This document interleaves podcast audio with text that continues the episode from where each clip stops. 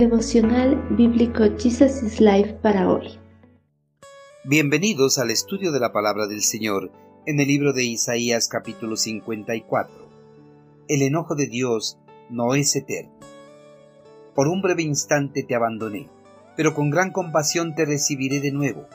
En un estallido de enojo aparté de ti mi rostro por un poco de tiempo, pero con amor eterno tendré compasión de ti, dice el Señor, tu Redentor. Así como juré en tiempos de Noé que nunca más permitiría que un diluvio cubra la tierra, ahora también juro que nunca más me enojaré contigo ni te castigaré, pues las montañas podrán moverse y las colinas desaparecer. Pero aún así mi fiel amor por ti permanecerá. Mi pacto de bendición nunca será roto, dice el Señor, que tiene misericordia de ti. El dominio propio es una virtud que la mayoría de hombres no han logrado cultivar por más que lo han intentado. Para muchos se ha hecho algo imposible el poder manejar sus impulsos, su enojo y su rabia, ya que fácilmente pierden los estribos y explotan con total facilidad contra las personas impertinentes e insensatas. En algunos la ira y el enojo es pasajero, pero en otros es duradero en contraste a este último grupo de hombres, el enojo y la ira de Dios no permanecen para siempre, ya que su amor y misericordia las desvanece. Por las constantes rebeliones del pueblo hebreo, Dios se enojó contra ellos, hasta el punto de que apartó su mirada de ellos y los dejó a merced de los ejércitos de las naciones paganas. Sin el cuidado y la protección divina, Israel fue presa fácil para todos sus enemigos, los cuales aprovecharon y lo atacaron severamente. Pero la ira de Dios contra su pueblo no permaneció para siempre y esto lo hizo saber por medio del profeta Isaías. Dios dijo a su pueblo que en un estallido de enojo había apartado su rostro de ellos, pero que esto no sería para siempre sino por un breve tiempo.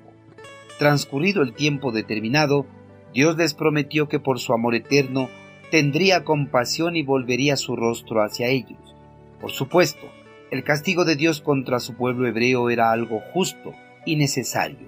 Además, estaba conforme a la ley de la justicia divina, pero pese a todo eso, su amor sería más grande para redimirlos y perdonarlos de todas sus rebeliones.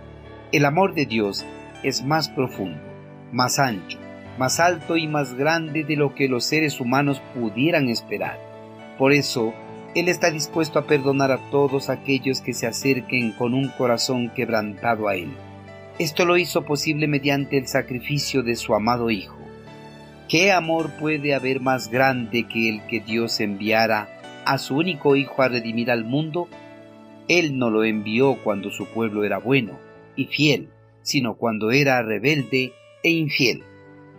Dios además prometió a su pueblo elegido que por su amor eterno tendría compasión.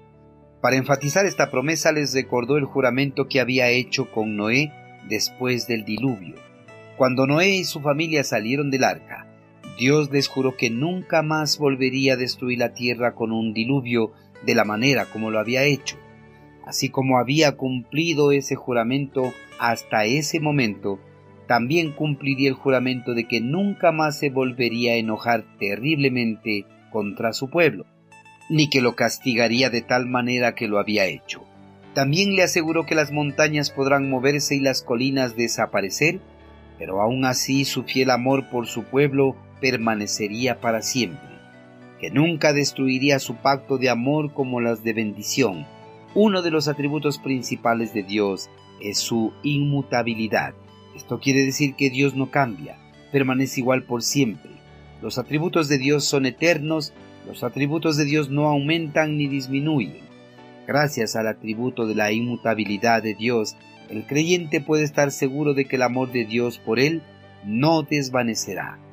Queridos hermanos, Dios creó este mundo con su más profundo amor, pero a pesar de eso, el mundo se ha ido en contra del amor de su Creador, en contra de su voluntad. Es en esto en el que se aplica la inmutabilidad de Dios.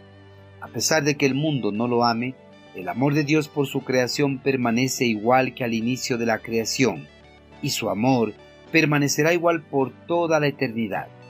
Las montañas podrán moverse y las colinas desaparecer, pero el amor de Dios por todos aquellos que han recibido el sacrificio de su Hijo no desaparecerá. Hermanos, el amor de Dios es eterno, pero también lo es su justicia. Dios prometió al pueblo hebreo que su enojo no sería para siempre. Esa misma promesa en la actualidad se aplica para el pecador que se arrepienta de sus pecados. Dios no permanecerá enojado con el pecador que se arrepienta de sus pecados y acepte en su corazón el sacrificio realizado por su amado Hijo. Pero el pecador que no se